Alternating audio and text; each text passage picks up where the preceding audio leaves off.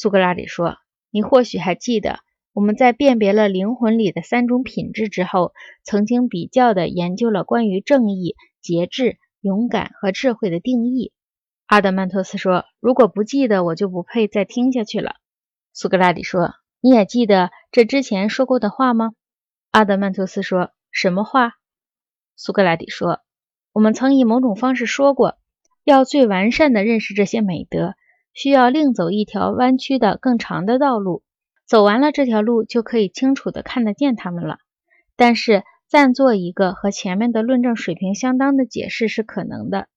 那时你曾说，在你看来这就够了。因此这一研究后来。”是用一种我觉得很不精密的方法继续进行的，但是你对这一方法满意不满意，那就要问你了。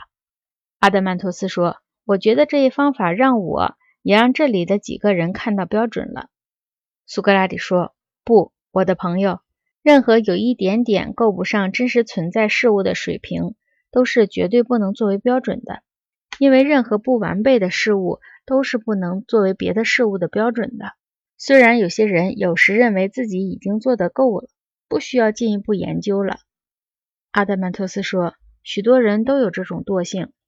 苏格拉底说，的确，但对于城邦和法律的护卫者来说，这是最要不得的。阿德曼托斯说，是的，